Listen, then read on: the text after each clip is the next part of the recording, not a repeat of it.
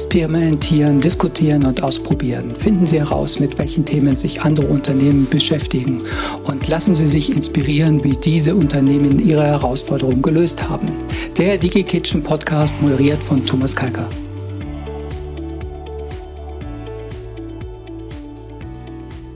Ja, herzlich willkommen zum neuen Podcast vom Digi Kitchen. Heute haben wir ein Thema, was mich sehr, sehr interessiert. Und zwar geht es um künstliche Intelligenz und insbesondere, wie kann man künstliche Intelligenz im Mittelstand nutzen.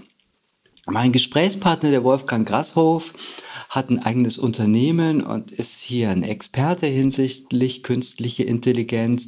Und mit ihm möchte ich darüber reden, wie kann man künstliche Intelligenz im Mittelstand einsetzen? Wie kann ich überhaupt für mich eruieren, wo Einsatzmöglichkeiten sind?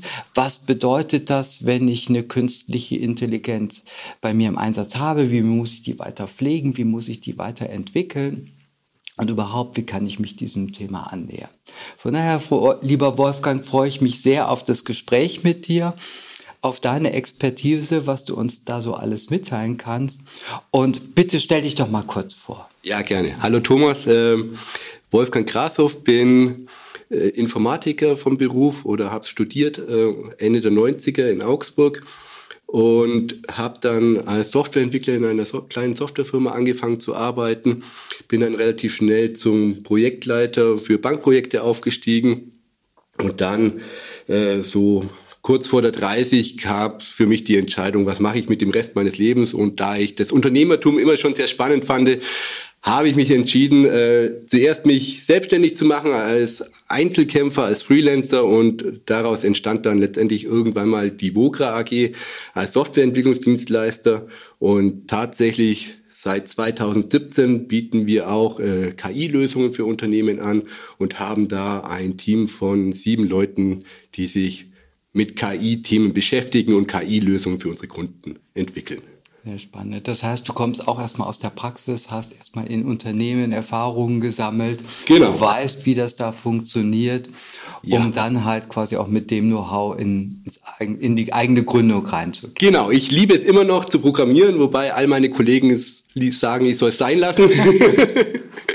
Aber ich liebe die Themen immer noch. Ich bin immer noch ein begeisterter Techniker, auch wenn ich mittlerweile weniger Zeit dafür habe. Aber ich finde es immer noch super spannend und setze mich regelmäßig mit neuen Technologien auseinander, weil es mich einfach vom Inneren her interessiert. Ja, perfekt. Wunderbar.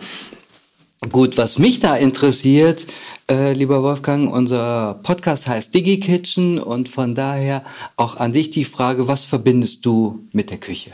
Also die Küche ist tatsächlich bei uns im Unternehmen, wo ganz, ganz viel Austausch stattfindet, weil wenn man sich einen neuen frischen Kaffee holt, äh, dann gehen die Kollegen in der Regel nie alleine zum Kaffee holen, sondern immer zu zweit oder zu dritt. Und während der eine die Kaffees macht, sprechen die anderen miteinander und haben dort einen intensiven Austausch.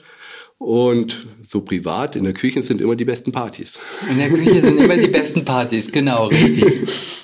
Da finden die besten Gespräche statt. Ja, also bei euch höre ich raus im Unternehmen, es hat die Küche auch ein Ort der Begegnung. Definitiv. Definitiv. Ja. Auch wenn sie klein ist. Ja. Platz hat man in der kleinsten Küche. Richtig. genau, sehr schön. Wolfgang, wir wollen heute über das Thema künstliche Intelligenz reden. Und um da so mal ein bisschen einzusteigen, äh, gerne mal, was verstehst du unter einer künstlichen Intelligenz? Also vielleicht grenze ich das mal ein bisschen ab zur herkömmlichen Softwareentwicklung. Herkömmliche Softwareentwicklung ist sehr regelbasiert. Zum Beispiel, ich mache das mal an einem ganz plakativen Beispiel. Mein Sohn, der hasst es zum Beispiel mit der Mütze rauszugehen und wenn ich ihm sage, hey, wenn die Temperatur kleiner 10 Grad ist, dann hast du bitte eine Mütze anzuziehen, weil sonst wirst du krank. Wenn es meinetwegen über 25 Grad ist, dann kannst du gerne mit dem T-Shirt rausgehen und alles ist gut. Und das sind sehr einfache Regeln, die ich als Softwareentwickler durch eine einfache Logik entwickeln kann und ein regelbasiertes System aufbauen kann. Das ist normale Softwareentwicklung. KI dagegen ist, wenn einfache Regeln nicht mehr ausreichen. Das heißt, ich habe zum Beispiel, ich muss einen Text verstehen und analysieren, was wir als Menschen sehr gut kennen, aber wenn ich zum Beispiel rausfinden will, was in einer E-Mail steht, kann zum Beispiel eine Anfrage von einem Kunden sein, der sich über Preise informiert, dann könnte ich anfangen, auch mit regelbasierten Systemen, hey, ich suche mal nach dem Begriff Preise und dann gebe ich ihm zum Beispiel eine Preisliste. Aber kann natürlich sein, dass der Kunde sagt, mir sind die Preise egal. Dann ist das Wort Preise drin, aber er negiert den Satz und meint was völlig anderes damit und will auf was anderes hinaus. Und das in regelbasierten Systemen abzubilden, ist sehr, sehr umfangreich und sehr, sehr komplex und einfach nicht mehr machbar. Und aus diesem Grund sind da ähm, Systeme wie KI der richtige Ansatz, weil da kann ich mit viel Beispieldaten arbeiten, wie solche Texte aussehen, mit positiven Fällen, mit negativen Fällen und kann das System trainieren darauf und muss nicht per Hand ein komplexes Regelsystem aufbauen. Und das ist der Vorteil der künstlichen Intelligenz, ähm, dass ich nicht auf starre Regeln aufbauen kann, sondern auf Beispieldaten und daraufhin eine KI trainieren kann. Mhm. Könnte man das jetzt so plakativ unterscheiden? Eine, ich sag mal, klassische Software ist eher regelbasiert und eine KI eher datenbasiert? Definitiv. Also das wäre ein guter Ansatz. Das wäre ein guter Ansatz. Äh, zeigt dann auch so ein bisschen, wie wichtig und essentiell Daten, die richtigen Daten äh, und vielleicht auch der Umfang der Daten für eine KI-Lösung entsprechend sind? Ja, es ist gar nicht mal so, dass es unbedingt die Riesenmengen sein sollen, aber es muss halt möglichst viele Fälle unterscheiden können. Also mhm. das ist wichtig. Also es bringt nichts, wenn 100.000 Datensätze vorhanden sind, die letztendlich das gleiche aussagen. Ja. Es muss die ganze Bandbreite der Möglichkeiten, die es geben kann, abgebildet sein. Und ähm, darauf kommt es an. Nicht auf die reine Datenmenge, sondern halt auch auf, dass man den ganzen Strauß an Möglichkeiten abbildet. Also die Qualität der Daten, genau. die Qualität genau. der Aussage ja. ist auch extrem wichtig. Genau. Genau. Gut, ich denke, da kommen wir später auch noch mal so ein bisschen zu, drauf zu sprechen. Was ich vorher mit dir so beleuchten möchte, ist, wenn du dir die Berichterstattung anschaust über KI, da liest man immer wieder, dass KI unsere Arbeit ersetzen wird. Und was zur Konsequenz vielleicht hat auch, dass KI die Mitarbeitenden überflüssig macht. Also dass ein großes Risiko im Punkto KI besteht. Teilst du diese Sorge? Siehst du die als gerechtfertigt an? Kommt natürlich auf den Beruf drauf an, aber grundsätzlich würde ich sagen, wir haben einen sehr großen Fachkräftemangel in Deutschland und äh, da kann eben KI extrem helfen, um die Mitarbeiter zu entlasten. Das heißt, Dinge, die ich früher per Hand oder manuell gemacht habe oder manuell ausgerechnet habe, kann ich jetzt eine KI machen und kann mich als Mitarbeiter auf die Dinge konzentrieren, die wirklich kompliziert sind und die nicht mit einer KI lösbar sind. Dementsprechend schafft es mir eher als Mitarbeiter den Freiraum, um mich auf die wirklich komplexen, interessanten und spannenden Themen zu konzentrieren und die langweiligen, monotonen Aufgaben KI-Systemen zu überlassen. Also ich sehe es nicht so, dass eine KI grundsätzlich ähm, Jobs kosten kann. Natürlich werden manche Berufe einfach anders sein und andere Fähigkeiten werden erforderlich sein. Wenn man jetzt zum Beispiel die, diesen momentanen Hype über ChatGPT äh, sieht und ChatGPT kann großartige Marketingtexte zum Beispiel verfassen, aber da muss ich halt auch wissen, wie ich die Eingaben so mache, dass diese Texte so rauskommen. Das heißt, ich muss mich dort dementsprechend in die Richtung weiterentwickeln und weiterbilden. Und dann habe ich eine extreme Erleichterung in meinem Arbeitsalltag und kann diese Tools nutzen, um effizienter und effektiver zu werden. Aber der Job ist nach wie vor da. Er muss ja von mhm. jemandem getan werden. Mhm. Also was, was ich jetzt bei dir rausgehört habe, die Art der Arbeit verändert. Genau, das definitiv. Und diese Routinearbeiten, äh, die vielleicht auch unangenehm sind, genau. die könnte ich ersetzen durch eine KI, um mich halt auf das Wesentliche und auch auf das, wo ich meine Fachexpertise einbringen kann, zu konzentrieren und dann halt die KI eher als Werkzeug nutze und sehe und weniger als quasi etwas, was mich äh, substituiert. Genau. Ja? Genau. Interessant. Wenn ich jetzt ein mittelständisches Unternehmen bin und mal mich mit dem Thema KI auseinandersetzen möchte und prüfen möchte, ob ich KI in meinem äh, Geschäftskonzept einsetzen kann, ob KI einen Mehrwert für mich bildet. Wie sollte ich das angehen? Gibt es da Möglichkeiten, wie sich ein Mittelständler sich dem Thema nähern kann? Also ich würde auf jeden Fall klein anfangen und nicht versuchen, möglichst komplexes und umfangreiches System, das alles löst, zu bauen, sondern ich würde mir einen Use Case im Unternehmen raussuchen, wo ich mir vorstellen könnte, dass KI eine Lösung ist. Prüfen, ob dort die Daten zur Verfügung sind, die ich dafür benötige, um das KI-Modell zu trainieren. Und wir haben bei der VOGRA zum Beispiel einen AI-Model Canvas gebaut. Das heißt, das ist so ein, so ein Visualisierungstool, was verspreche ich mir denn? Was ist das erwartete Ergebnis von dem, von dem KI-Modell, das ich trainieren will? Also, was spare ich mir dadurch? Welche was ist denn der Output letztendlich oder vielleicht generiert sogar Umsatz, all das, was sind die Vorteile, was brauche ich dazu und all die Dinge werden in diesem Canvas äh, äh, beantwortet, also gibt letztendlich eine schöne Vorlage, wo diese Fragen dran stehen und wenn ich das beantworte, dann sehe ich, ähm, wie viel Aufwand ich reinstecken muss, was der Output ist und kann das schön gegenüberstellen, ob das eine rentable Sache für mich ist und ob es auch technisch machbar ist. Und dann habe ich, glaube ich, einen guten Start, um erst einmal zu beurteilen, lohnt es sich, dieses KI-Projekt zu starten? Und wenn ja, was brauche ich denn dafür? Das ist, glaube ich, ein guter Einstieg für, gerade für kleinere Mittelständler, um den Einstieg in KI zu schaffen, ohne große Investitionen zu tätigen und schnell festzustellen, ist das etwas, was für mich passt oder eben nicht. Und du rätst auch da erstmal mit einer kleinen Idee, mit einer kleinen ja. Lösung anfangen und nicht gleich quasi so dieses große Ganze sehen, sondern halt vielleicht schon im Rahmen, sag mal, der Definition, wo könnte die Reise mal hingehen, das große Ganze betrachten, aber dann ein Stückchen mal rausgreifen und genau. sagen, okay, klappt das überhaupt? Ja, also Bringt definitiv. das den Mehrwert, den wir uns davon erhoffen? Und mit Hilfe eures Canvas habe ich jetzt rausgehört, kann man auch sehr schön strukturieren, was brauche ich an Daten, was brauche ich an Methodik, genau. was ist das äh, Nutzerversprechen, was ich damit erfüllen kann, äh, kriege ich damit den Mehrwert, den ich mir erhoffe. Genau, und ich glaube, das ist dann immer eine gute Entscheidungsvorlage für jemanden, der das entscheidet im Unternehmen, will ich es machen oder nicht machen. Und wenn ich jetzt das rausgearbeitet habe und gesagt habe, okay, auch vielleicht mit der Unterstützung von euch. Mhm. Äh, da gibt es ein interessantes Case, was man halt weiter ausarbeiten kann. Muss ich dann eigenes Know-how aufbauen, weil ich sag mal, äh, sag mal, IT-Fachkräfte sind rar gesät und insbesondere natürlich jetzt auch welche mit einer Expertise in der KI. Muss ich als Unternehmen hier hingehen und meine Mannschaft jetzt Richtung äh, KI-Know-how erweitern? Also wenn man mit einem Dienstleister wie uns zusammenarbeitet, dann kriegt man diese Hilfestellung an die Hand. Also man muss sie nicht selber im Unternehmen aufbauen.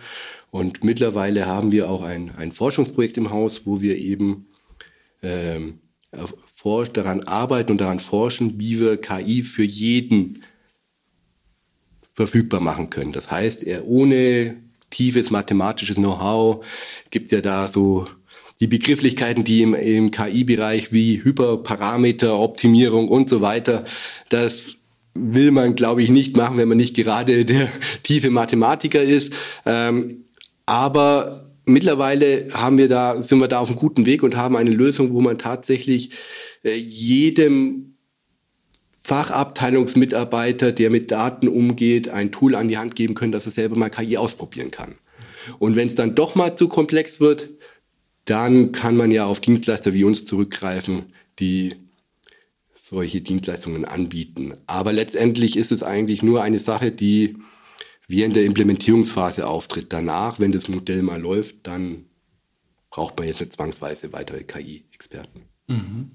Wie, wie, darf ich mir das vorstellen? Also ich, ich habe jetzt selber noch nie eine KI-Anwendung entwickelt, mhm. aber ich habe zum Beispiel selber auch schon äh, Webseiten entwickelt und äh, kann ich mir euer Tool so vorstellen, wie jetzt zum Beispiel ein WordPress, was man verwendet, um Homepages zu äh, gestalten, wo ich bestimmte vorkonfigurierte Bausteine habe, die ich nutzen kann und quasi dann kombiniere, um eine neue Webseite zu erstellen.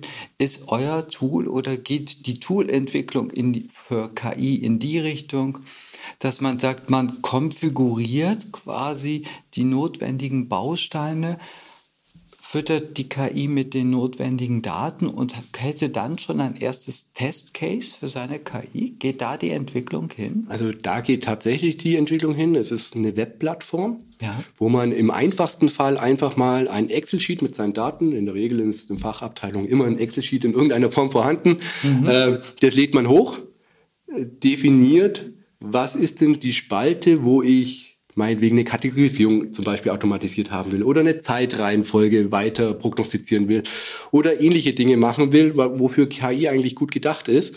Und dann trainiert das System automatisch auf diese Spalte und letztendlich kommt am Ende ein KI-Modell raus, das ich testen kann. Und zu dem KI-Modell kommt auch eine Aussage raus, wie gut ist denn das KI-Modell? Weil das ist natürlich ähm, wichtig, eine Aussage zu treffen, hey, ein KI-Modell, das weniger als 50 Prozent hat und es gibt nur zwei Kategorien meinetwegen, dann ist es wie Raten. Also dann ist es ein, eine schlechte Qualität und dann sollte man an der Datenqualität arbeiten. Ähm, aber wenn es eine Qualität von über 90 Prozent hat, dann würde ich es vielleicht nicht im autonomen Fahren einsetzen, aber für viele Fachabteilungen ist es schon besser als der Mensch, der davor sitzt, weil der manuell vielleicht mehr Fehler macht als eine KI, die zu 90 Prozent richtig ist.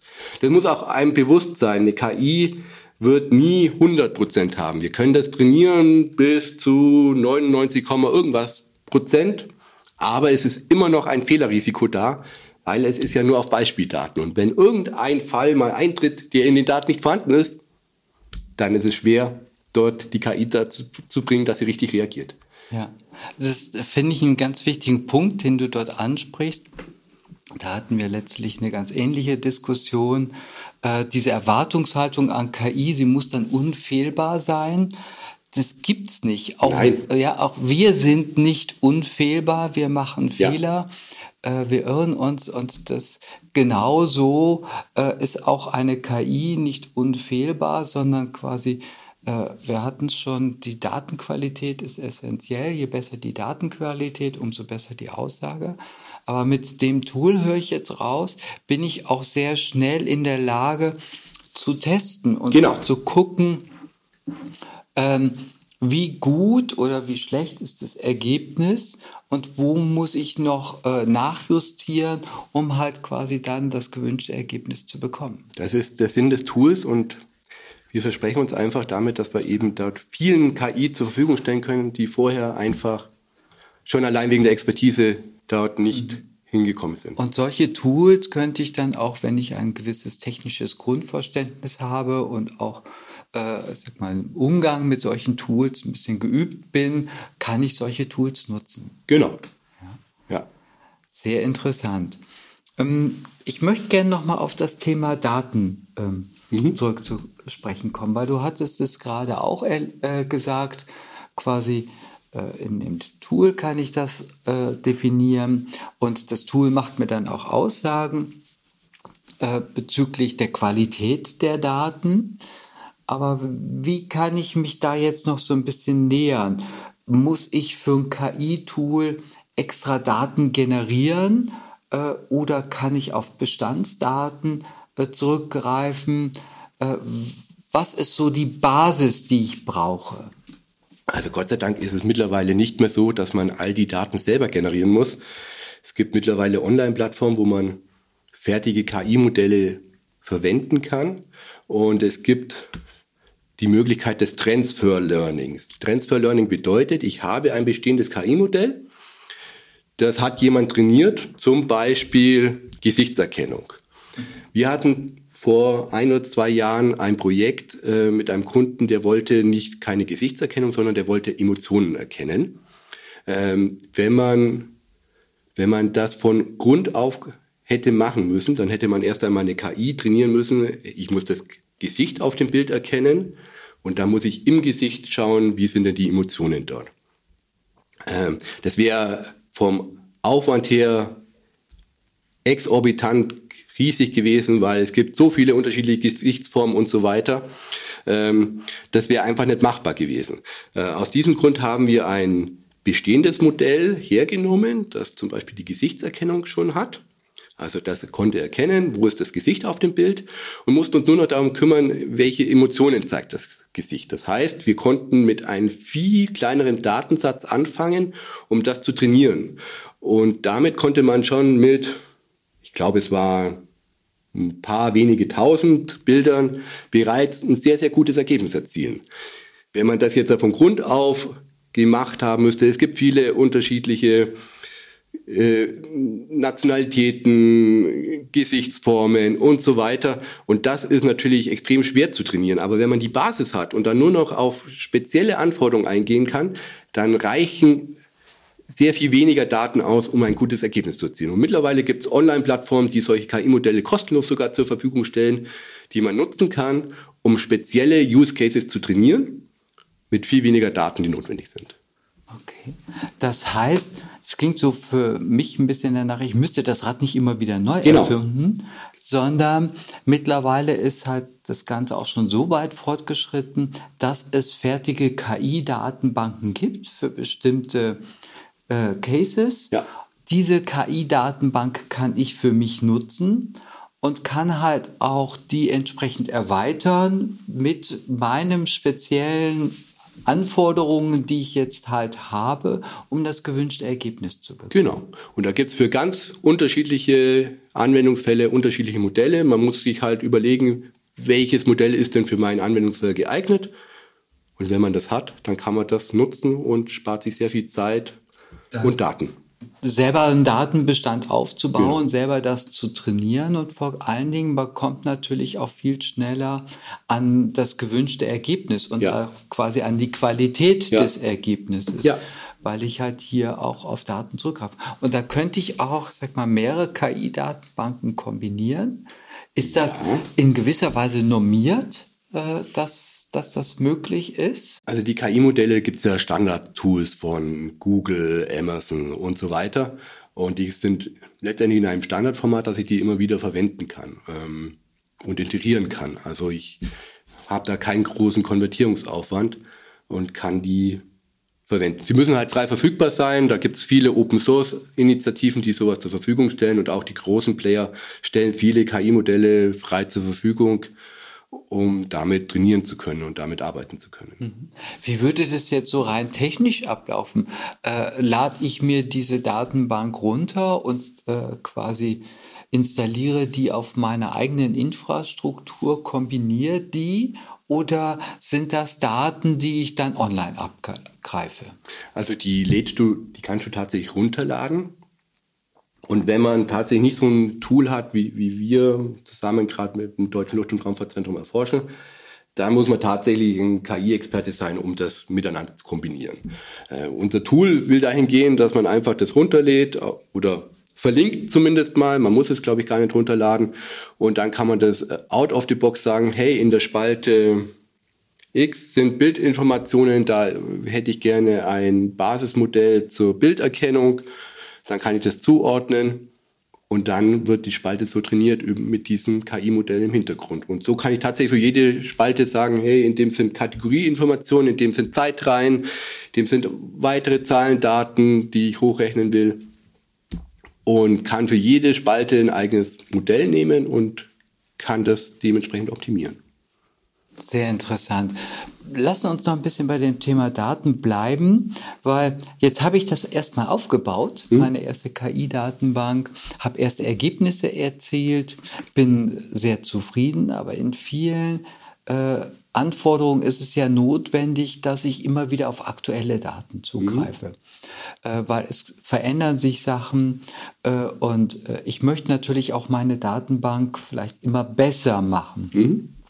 Wenn ich mich jetzt äh, auf so ein KI-Projekt einlasse und sage, okay, ich entwickle etwas, äh, wie es dann weiter? Muss ich dieses System permanent pflegen? Muss ich hier äh, immer wieder einen KI-Experten zur Rate ziehen, äh, um das äh, System auch zukünftig zu nutzen? Also man merkt ja auch schon bei ChatGPT, das wurde, glaube ich, 2021 trainiert und alles, was neuer ist, ist nicht drin was natürlich ungünstig ist und blöd ist, weil wenn ich danach frage, wer der Bundeskanzler in Deutschland war, der würde mir noch Angela Merkel ausspucken, wobei das ja momentan oder mittlerweile anders ist. Ähm, von daher muss man schon darauf achten, dass man die KI-Modelle aktuell hält und ähm, und regelmäßig nachtrainiert. Hängt natürlich immer vom, vom Use Case ab, wenn, wenn sich großartig an der Datenbasis nichts ändert und meinetwegen, man hat immer die gleichen Verkehrsschilder, die man erkennen muss, dann ist es, glaube ich, nicht so notwendig, dass man regelmäßig neu trainiert. Aber wenn es halt andere Daten sind, wo es um Veränderungen geht, wie zum Beispiel geschäftskritische Daten, die sich halt weiterentwickeln und wo dann die Basis der Entscheidungen vielleicht andere sind, die ich in Zukunft treffen will, dann muss ich mir schon Gedanken machen, wie halte ich mein KI-Modell aktuell. Wobei, wenn man es einmal trainiert hat und es einmal gemacht hat, in der Regel erweitere ich einfach meine Datensätze und trainiere es nochmal. Und dann sehe ich ja von der Qualität her, ist es besser oder manchmal passiert es auch, dass es schlechter wird aus irgendwelchen Gründen. Mhm. Ähm, na, und dann kann ich entscheiden, ja, das erfüllt meine Qualitätsanforderung, ich setze das neue Modell ein oder ich lasse das alte Modell bestehen, weil es doch irgendwie noch besser war als das neue. Ähm, und ja, man, man sollte sich schon Gedanken machen. Also es ist nicht so, dass es einmal ähm, aufgebaut und entwickelt wurde und dann für immer funktioniert, sondern es muss halt an den aktuellen Gegebenheiten äh, immer wieder angepasst werden. Mhm. Ja. Aber wenn man es einmal umgesetzt hat, ist es nicht mehr so aufwendig, das aktuell ja. zu halten. Okay. Da kommt eine gewisse Routine rein. Genau. Diesbezüglich. Genau. Und äh, du, du hattest es erwähnt, ähm, bei allen quasi KI-Anwendungen, wo ich halt, sag mal, Daten habe, die einen gewissen Zeitbezug haben, ja, die genau. irgendwo, gerade wenn es Richtung Trends geht oder ja. so, wo es halt extremst wichtig ist, dass ich natürlich auch aktuelle Daten habe, aber mhm. auch äh, egal ob das jetzt unternehmensinterne Daten sind oder externe Daten, dann bin ich auch aufgefordert, dieses System permanent mit diesen neuen Daten äh, zu versorgen, um die gewünschten Ergebnisse auch zukünftig zu Genau. Aber das kann man ja schon bei der Entwicklung des ersten KI-Modells vorsehen, dass man eben das so geschickt aufbaut, dass ja. es eben mit neuen Daten umgehen kann und automatisch mittrainiert. Mhm. Es sollte bloß immer jemand, bevor man ein KI-Modell austauscht, sollte ein Mensch drüber schauen, ist es denn wirklich besser geworden oder, mhm. oder hat vielleicht die Qualität drunter gelitten, weil viele Daten dazugekommen sind, die einfach das Modell schlechter machen als besser. Ja, das kann passieren. Ja, also sowohl im Design, wenn ich halt anfange, dieses KI-Modell aufzubauen, äh, muss ich mir Gedanken darüber machen, ist das ein Modell, wo ich, sag mal, einmalig diesen Datenbestand aufbaue oder wird es ein Modell, wo ich permanent die Daten erweitern kann? Und was ich so rausgehört habe, ist, ja, auch ich muss es testen. Mhm. Ja, und auch da immer wieder vergleichen. Ähm, liefert die KI mir auch das Ergebnis, was ich vielleicht erwarten würde und das mal verifizieren? Das Schöne ist, dass diese bei der KI-Modellgenerierung ist es eigentlich so, dass man das Modell automatisch selber testet. Wie wir zum Beispiel vorgehen ist, und ich denke, das macht jeder letztendlich so, und unsere Plattform macht es tatsächlich auch so, äh, wir trainieren tatsächlich bloß mit drei Viertel der Daten. Ein Viertel der Daten schieben wir zur Seite und trainieren mit den anderen drei Viertel Daten. Also wenn wir zum Beispiel 1000 Datensätze haben, trainieren wir mit 750. Und das KI-Modell, das mit diesen 750 Datensätzen trainiert wurde, das validieren wir mit den restlichen 250, die übrig geblieben sind. Und schauen, was eigentlich das erwartete Ergebnis ist und was das KI-Modell tatsächlich auswirft. Und welche Abweichungen bestimmen die Qualität. Also umso weniger Abweichungen, umso höher ist die Qualität. Also so testen wir das eigentlich automatisch schon bei der Entwicklung, um zu verifizieren, wie gut ist denn ein KI-Modell. Das heißt, auch da ganz wichtiger Tipp in der Entwicklung, diese Testcases schon gleich mit einplanen, genau. um auch sicherzustellen, dass die KI die gewünschte Qualität liefert. Ja. Und am Ende des Tages geht es natürlich auch um Akzeptanz wenn das Ergebnis, was mir die KI liefert, qualitativ hochwertig ist, dann werde ich es nutzen. Ja. Äh, wenn das, Quali das Ergebnis nicht hochwertig ist, dann wird die KI vielleicht auch ganz schnell wieder in der Schublade genau. verschwinden, äh, weil ich sage, ja, da kommt eh nur Mist raus. Ich genau. das jetzt mal so ja. salopp. Ja. Sehr interessant, Wolfgang. Vielen Dank. Ich glaube, wir könnten da noch stundenlang drüber reden und äh, da in die Tiefen eintauchen. Aber ich würde gern so zum Schluss von dir noch äh, erfahren, was sind so deine drei Tipps für unsere Zuhörenden, wenn die sich mit dem Thema KI auseinandersetzen? Äh, wie können die sich da annähern? Was sollten sie beachten? Vielleicht auch, was sind so die Stolpersteine, äh, die sie umgehen sollten?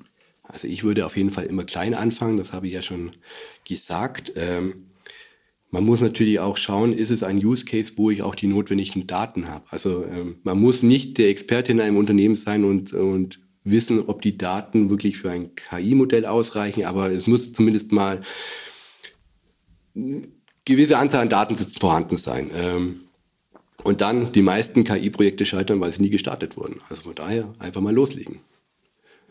Umso Sehr kleiner, spannend. Ja. Umso kleiner das KI-Projekt ist, umso geringer ist das Risiko, dass es schief geht und umso Du sagst einfach mal ausprobieren. Ja. ja. Mittlerweile gibt es so viele Modelle, auf die ich zurückgreifen ja. kann. Ich muss hier nicht großartig in Entwicklung investieren. Ich meine, das beste Beispiel hast du genannt. ChatGPT ist allgemein zugänglich und daran kann ich schon mal testen, ja. was kann so eine KI leisten und ist das etwas, was mir Mehrwert bringt. Ja. Und äh, selbst wenn es jetzt äh, um unternehmensspezifische Daten äh, geht und um unternehmensspezifische Use Cases, auch da kann ich klein anfangen und das einfach mal ausprobieren, ohne hier großartige Investitionen zu tätigen. Genau. Sehr interessant. Wolfgang, vielen lieben Dank für den Einblick, den du uns gewährt hast und auch, ich glaube, für diese ganz wertvollen Tipps äh, und auch so ein bisschen dieses Mut machen, das auszuprobieren äh, und halt auch die Chancen darin zu sehen und nicht die Risiken. Sehr gerne. Danke dir. Hat mir sehr viel Spaß gemacht. Das war eine weitere Folge für unseren Digi Kitchen Podcast. Wenn Ihnen unser Podcast gefällt, dann freuen wir uns über positive Bewertungen. Für Anregungen, Wünsche, Feedback und Kritik besuchen Sie uns auf unserer Homepage. Dort können Sie uns einen Kommentar schreiben. Mein Dank geht auch an mein Team, das mich bei der Produktion immer so tatkräftig unterstützt. Mein Name ist Thomas Kalker und ich bedanke mich für Ihr Interesse.